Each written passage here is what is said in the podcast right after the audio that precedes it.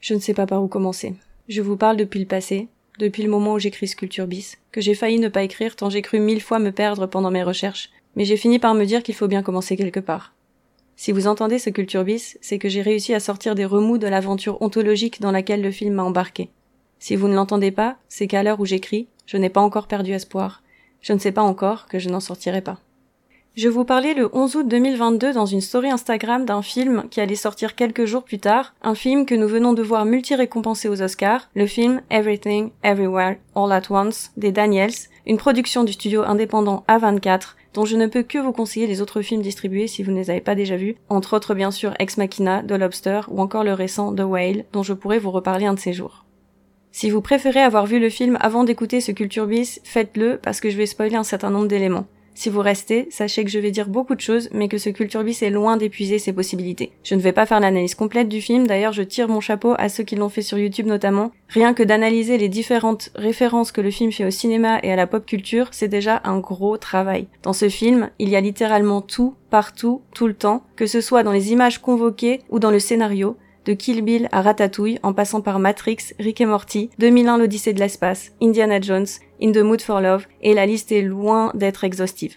4 tiers, 16 neuvième, format plus large, notons aussi que les formats changent en fonction des scènes. Et ça n'est pas tout, si je puis dire. Tout est littéralement partout en même temps parce que le film est un mélange de genres et de tonalités. On passe de la scène du film de kung fu à la comédie en passant par la science-fiction ou le drame familial et chaque genre est littéralement présent dans chaque scène sans que cela ne donne le tournis tant tout sonne juste. Et puis, il y a tout partout en même temps parce que le film se passe dans une réalité où les multiverses existent, où chacun de nos choix crée un nouvel univers parallèle, un multivers dont tous les mois alternatifs ainsi créés poursuivent leur petit chemin dans leur petite bulle de multivers. D'ailleurs, dans le film, l'un des univers alternatifs est le nôtre, puisqu'on y verra de vraies images de l'actrice principale à un gala. Pour résumer le plus simplement le film, et ce n'est pas une mince affaire, il faut sûrement commencer par le personnage d'Evelyn, une femme sino-américaine d'une quarantaine d'années, que l'on découvre au début du film submergée par des piles de dossiers, notes et factures, à l'arrière de la laverie qu'elle possède, surmenée et se préparant à un entretien avec l'inspectrice des impôts, en rupture avec son mari, éternel optimiste dont l'enthousiasme l'agace, et avec sa fille, elle-même en proie à une crise existentielle. Mais la vie d'Evelyn est bouleversée lorsque son mari Waymont est brièvement possédé par une version parallèle de lui-même, Alpha Waymont, qui lui explique l'existence du multivers et la menace que Jobu Tupaki, la version alternative de sa fille Joy dans l'Alpha Vert, représente pour le multivers. Alpha Waymont pense que l'Evelyn de cet univers peut arrêter la folie destructrice de Jobutupaki. Pour combattre Jobutupaki, Alpha Waymont enseigne à Evelyn comment faire des sauts d'univers en effectuant une série d'actions aléatoires, insensées. Evelyn peut alors posséder à son tour des versions alternatives d'elle-même et utiliser leurs capacités ou leurs particularités dans sa propre réalité. Commence une épopée multiverselle en trois chapitres, tout, partout, en même temps, everything, everywhere, all at once.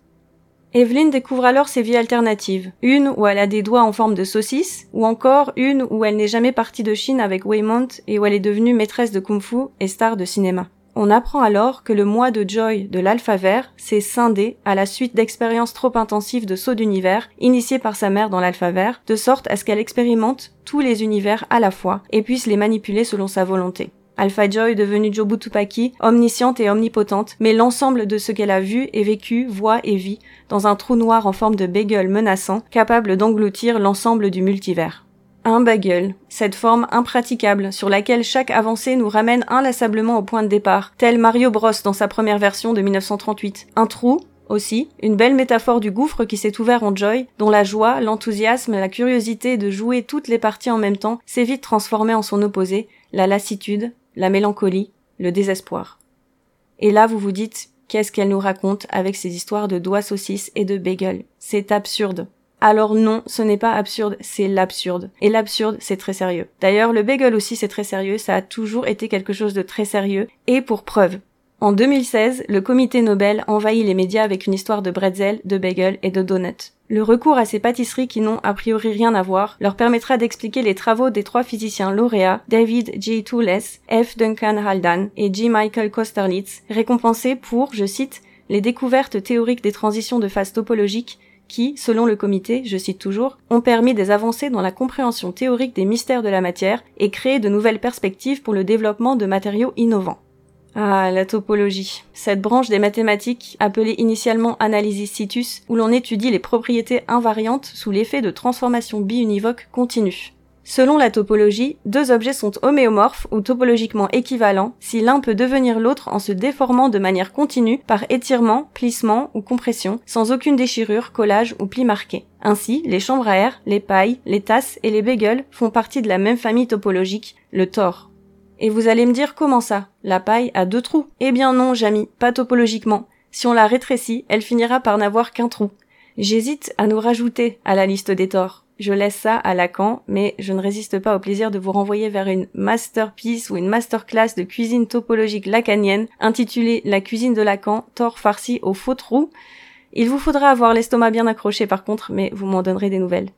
La topologie fait écho à l'homéomorphie des univers dans le film. Chaque univers parallèle est une variation du même, peu importe les déformations ou les métamorphoses que les choix ont opérées dans chacun d'entre eux. Notons au passage que des théories font du tort la forme possible de notre univers. Un univers toroïdal, fini, et également plus petit que ce qu'on l'imaginait, qui finirait par s'écrouler sur lui-même. Dans un tel univers, un vaisseau spatial dont la vitesse serait supérieure à la vitesse d'expansion de l'univers et qui irait toujours sans s'arrêter dans la même direction, finirait par se retrouver à son point de départ. Ça fait tourner la tête, n'est-ce pas? Ça nous fait nous sentir particulièrement petits ridicule. Joy, en expérimentant tout, partout, tout le temps, atteint un état de lassitude, d'ennui, puis de colère face à la question, celle du sens. Pourquoi poursuivre dans un monde vide de sens? Pourquoi, Mr. Anderson? Pourquoi souffrir? Pourquoi vivre si rien n'a de sens? Une des plus belles scènes du film est sans doute une longue scène muette sous-titrée où Evelyn et Joy se retrouvent dans un univers où les conditions pour la vie sur Terre n'ont pas été réunies. On y voit deux pierres dans un dialogue métaphysique sur l'existence, dont je vous retranscris une partie ici. C'est Joy qui parle. Pendant la plus grande partie de notre histoire, nous savions que la Terre était le centre de l'univers, et nous torturions et tuions des gens pour avoir dit le contraire. Jusqu'à ce qu'on se rende compte que la Terre tournait en fait autour du Soleil, qui n'est qu'un Soleil parmi des milliers d'autres. Chaque nouvelle découverte n'est que le rappel que nous sommes petits et stupides. Et qui sait quelle nouvelle découverte incroyable va encore arriver pour nous faire nous sentir comme d'encore plus petits bouts de merde. L'importance reconnue à l'espèce humaine et ses réalisations ne serait qu'une histoire d'échelle. C'est parce que notre vision des choses est étriquée que nous voyons grandes et importantes des choses qui ne le sont pas, et que nous en venons même à faire preuve d'arrogance. Nous pensions avoir une place privilégiée dans l'univers, avoir bénéficié d'un traitement de faveur, mais non, nous ne valons pas plus qu'une pierre, et peut-être même que nous valons moins lorsque nous succombons à la folie de croire vouloir davantage le bien, le mal, la souffrance, le bonheur, tout ce qui nous arrive, et dont nous interprétions l'absence de sens apparent comme renvoyant un sens global, total, que nous ne connaîtrions pas encore, mais qui justifierait a posteriori tout ce que nous avons vécu. Tous ces mythes unificateurs ont perdu leur sens pour Joy qui se retrouve Pierre dans cet univers-là, mais Sisyphe dans tous les autres. Sisyphe poussant sa pierre jusqu'au sommet de la montagne et la regardant dégringoler, encore et encore. Une vie où la pire des sentences est l'interdiction de la mort, une abolition de la souffrance. Une vie où être condamné à mort est une délivrance pour le condamné à vie, ou le condamné à vivre, dans ce monde où tout se ressemble, tout se répète, où plus rien n'a de sens, où toutes les différences mises côte à côte deviennent des ressemblances, où chaque choix n'est qu'une alternative parmi d'autres, où le progrès est un mythe au même titre que les autres mythes. Ces mythes appartiennent au passé, à une sorte d'enfance de l'humanité à laquelle l'individu postmoderne est trop vieux pour participer. Parce que c'est bien les temps que nous vivons nous-mêmes. Nous assistons à la fin des mythes et des utopies, à la dissipation des illusions, à l'écroulement des idéaux, des grandes narrations, des grands discours explicatifs. La postmodernité, sorte de gueule de bois de l'humanité au lendemain de la fête de la modernité, nous apprend qu'aucun récit ne peut prétendre à un degré de vérité supérieur, tout au mieux, il peut prétendre à un degré supérieur d'efficacité, valeur chère au seul grand récit subsistant de la postmodernité, le néolibéralisme et ses images, immense énergie déployée pour tenir à bout de bras ce simulacre, pour éviter la dissimulation brutale qui nous confronterait à l'évidente réalité d'une perte radicale de sens. Le rire cynique, l'ironie, le détachement, la parodie du réel, la parodie du social, le brouillage des frontières du réel et du fictif, du simulé, autant de symptômes de la postmodernité qui nous sont malheureusement trop familiers. Multiplication des théories du complot, doutes généralisés, désenchantement du monde, perte de repères, échec des utopies révolutionnaires, fragmentation de l'individu qui se dilue dans des statuts et des rôles qu'il faut jouer, et où la vérité est propre à chacun. À tout cela s'ajoutent les angoisses socio-économiques, sanitaires et environnementales de ce que Gilles Lipovetsky nomme l'hypermodernité, ère supplantant celle de la postmodernité depuis le milieu des années 80. Tout cela vous semble terriblement familier, n'est-ce pas? Je décide de faire une petite pause TikTok pour oublier un peu cette triste réalité et en rire. Oui, je sais, j'aurais dû m'en douter que c'était pas une bonne idée, mais que voulez-vous, on fait tous des erreurs. Je suis face à mille questions. La personne que je vois joue-t-elle un rôle? Comment serait-il possible de tenir ce rôle si longtemps? Est-ce fake? Est-ce un filtre? Est-ce du premier, second, millième degré? Faut-il en rire ou est-ce très sérieux? Est-ce la réalité ou une mise en scène? Je scrolle, les genres se mélangent, je passe du rire aux larmes et tout à coup, je me retrouve ainsi face à des milliers de réalités alternatives. Ces vies, ces lieux, ces moments que l'on imagine vivre nous aussi et que l'on expérimente sans même avoir besoin de sauts d'univers. Tout, partout, en même temps toutes ces portes ouvertes vers un ailleurs auquel il m'arrive de m'identifier, ces posts, ces stories qui me font rêver l'espace d'un instant, si ce jour-là, au lieu de faire ainsi, j'avais fait autrement. Le multivers, c'est déjà la réalité dans laquelle nous vivons, un monde interconnecté où tout est accessible à tout le monde, sans contrainte de temps, tout, partout, en même temps. Un monde incertain où tout apparaît dans son interconnexion, où chaque événement est dépendant d'une infinité d'autres événements, un monde inconnu, inquiétant. Cette soudaine explosion des choix, cette conscience de la multiplication des choix à l'infini, plutôt que de nous rendre plus libres, risque bien de nous conduire au cynisme et au nihilisme dans un monde où l'on considère la sincérité et l'optimisme comme une naïveté qui frôle la bêtise. Dans la succession de ces vies alternatives auxquelles me donne accès Internet, ce qui m'étonnait il y a quelques minutes ne m'étonne déjà plus. Ce qui me semblait singulier et différent est devenu banal, vu et revu. Je serais également bien incapable de dire quel pourcentage de réel il y a là, où se trouve la réalité, ce référentiel en perdition. Réalité et fiction se touchent et se contaminent. Il n'y a plus d'intérieur et d'extérieur, comme avec le bagel finalement. Dans ce monde, rien d'étonnant à ce que 42 puisse être une réponse crédible à la question du sens. Dans un tel monde, impossible d'imaginer un autre monde possible, puisqu'ils existent déjà tous. Alors, tout finit par se valoir, on finit par perdre le sens de ce que nous sommes vraiment, à force de filtres, dont on ne sait plus si nous les créons, ou si ce sont eux qui nous créent. On se perd, on se lasse, notre sensibilité au monde et à autrui s'amoindrit jusqu'à laisser place à la solitude, la même contre laquelle se bat Joy, la solitude face à l'absence de réponse à la question du sens. Le multivers, c'est une métaphore de la vie d'un habitant de notre temps, à l'identité fragmentée en champs sociaux et à la sensibilité fragmentaire. Un monde où nous nous sommes perdus nous-mêmes et nous avons perdu les autres. Les personnages du film souffrent de ne pas se comprendre, de ne pas se voir. Ils ne parlent pas la même langue au sens propre comme au sens figuré. Ils ne vivent pas dans le même monde. C'est le sens des yeux que Waymont vient coller tel un enfant sur les sacs de linge. Et malgré ses efforts, la rencontre avec l'autre est impossible, angoissante, blessante, voire traumatisante. Ce film a été perçu par certains comme un film générationnel. Cela ne saurait le définir, mais il est certain que la génération Z vit de plein fouet cet éclatement du monde et de ses frontières passées. Les symptômes principaux malheureusement bien connus de cette génération sont l'hyperactivité et la difficulté à se concentrer ainsi que la dissociation identitaire face à des injonctions contradictoires. Il faut se démarquer, mais être comme tout le monde, être flexible, mais savoir se fixer, être libre et autonome afin de paradoxalement devoir se conformer, librement bien sûr, à ce que l'on attend de nous. Un monde où nous ne sommes jamais assez. Et qui plus est, c'est notre faute, parce qu'on est libre, on le sait, tout est possible, on est maître de notre destin, les héros de notre propre vie. Le besoin de reconnaissance est infini aussi, mais impossible à combler puisque nous reconnaissons en même temps la pluralité des critères et des référentiels. D'ailleurs, si Jobu Tupaki a créé le bagel, ce n'est pas, comme on l'avait cru au départ, pour tuer sa mère et détruire le multivers. C'est pour se tuer elle-même, en se laissant aspirer par le bagel. Mourir, comme pour expérimenter la seule chose définitive, singulière et radicale, la seule à même d'avoir encore une intensité satisfaisante dans l'indifférence du tout, et pourtant, si Joy est là, avec la rage de tout détruire, si elle a poursuivi sa mère à travers tout le multivers, c'est qu'elle avait l'espoir d'apprendre quelque chose d'elle, une bribe de réponse à la question du sens. Elle qui arrive pourtant à persister alors qu'elle se trouve dans la pire version d'elle-même.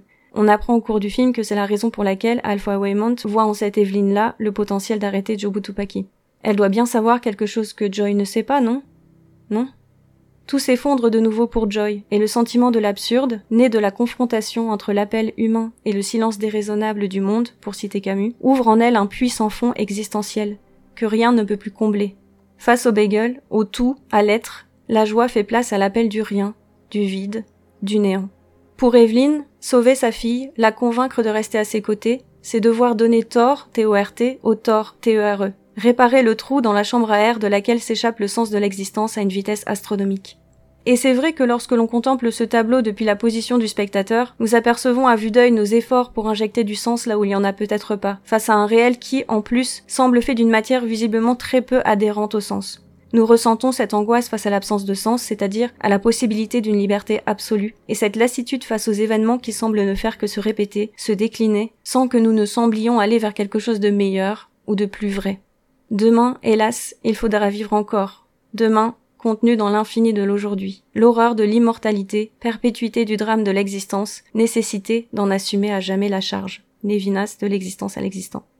J'ai envie d'abandonner Sculpturbis, je vous le dis, de Rage Kids, en me disant que c'est peut-être Jobu Tupaki qui a raison, peut-être que rien ne vaut la peine, pourquoi est-ce que je persiste? Alors que je m'apprête à tout laisser tomber, je me souviens de ce choix que j'ai fait, celui de m'atteler à vous parler de ce film-là en particulier, et je souris. Qu'est-ce que j'étais naïve, à quoi je m'attendais moi aussi. Mais je me dis qu'il y avait quelque chose d'authentique et de courageux dans cette naïveté, dans cette croyance en la nécessité d'écrire. J'avais peut-être raison de croire naïvement que le message de ce film était nécessaire, et je m'accroche à cet espoir. D'ailleurs, un bref pas de côté me fera me demander ce qui distingue la description que j'ai faite de la postmodernité, du relativisme et du nihilisme des autres mythes de la modernité. Ça ressemble sacrément à une nouvelle histoire plutôt qu'à une absence d'histoire. Alan Sokal, que vous connaissez si vous avez écouté l'épisode de Culture Bis sur ChatGPT, cloue à juste titre au pilori les propositions du type il n'existe aucune vérité absolue ou tout est relatif, en rappelant que si ces propositions sont vraies, alors il faut qu'elles s'appliquent à elles-mêmes. Peut-être qu'il y a toujours de l'espoir finalement. Je veux m'y raccrocher et persévérer, mais j'ai besoin d'un peu d'aide, car je sais maintenant qu'il ne suffira pas de réparer les mythes du passé. Can we, can we just stop fighting? I know you're all fighting because you're scared and confused. I'm confused too. All day. I don't know what the heck is going on. But somehow, this feels like it's all my fault. I don't know. The only thing I do know is that we have to be kind.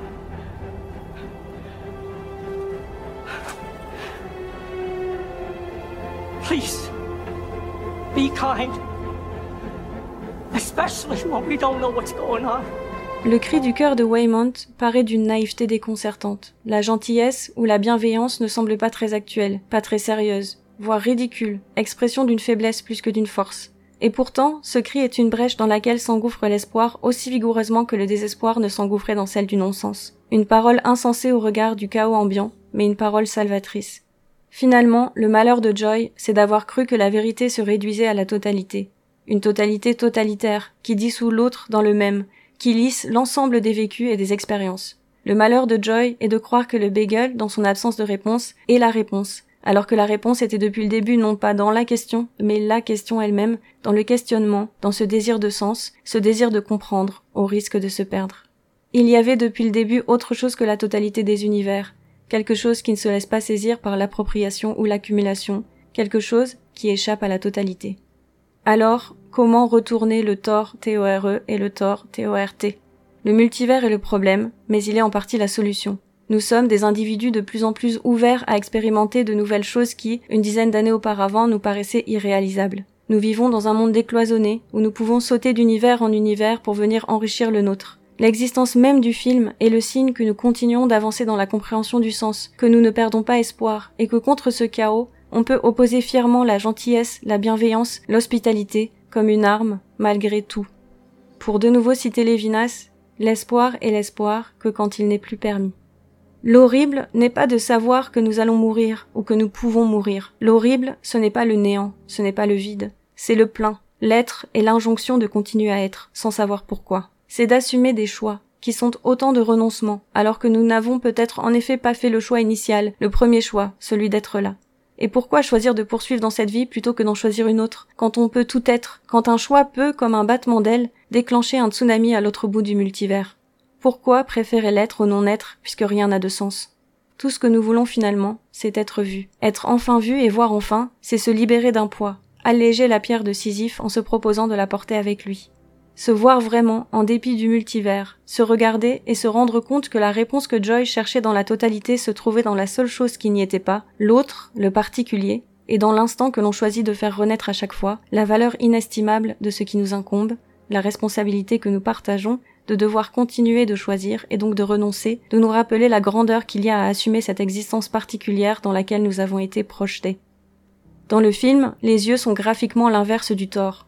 Voir l'autre, véritablement, c'est être kind, gentil, bienveillant les uns envers les autres. C'est être prêt à recevoir l'autre, non comme un simple alter ego. Cette conversion du regard, par les yeux du corps ici et maintenant, si petits que nous soyons, ouvre un espace infini qui nous laisse entrevoir que nous ne sommes pas seuls face à l'énigme du sens, de nous découvrir Sisyphe au pluriel.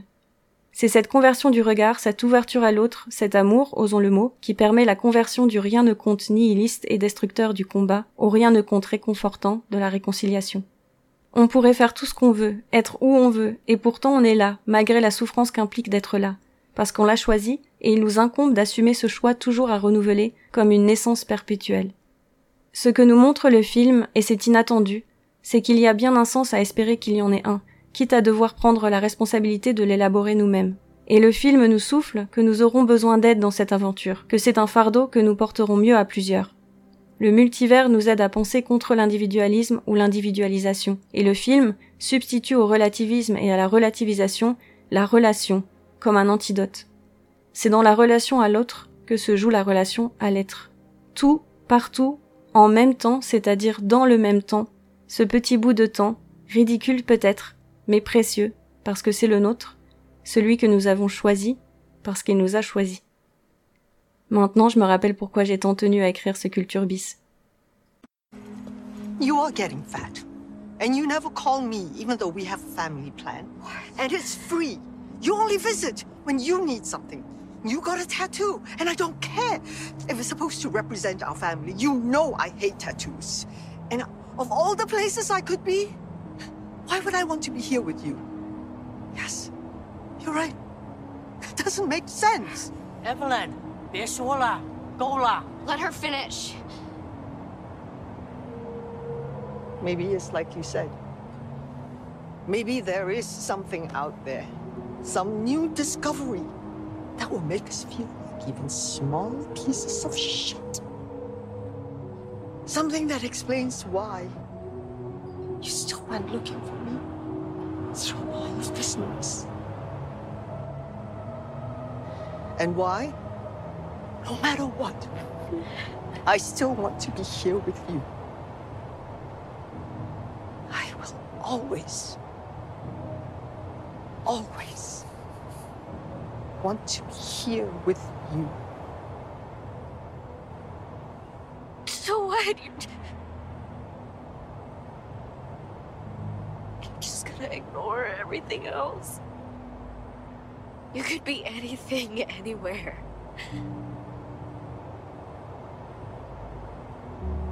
Might not go somewhere where you're.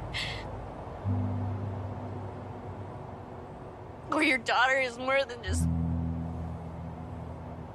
This. Here, all we get are a few specks of time where any of this actually makes any sense.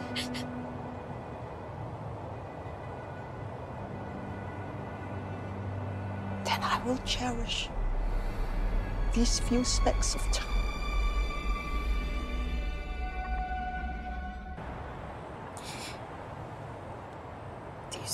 To your party?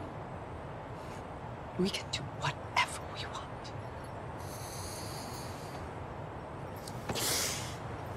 Nothing matters.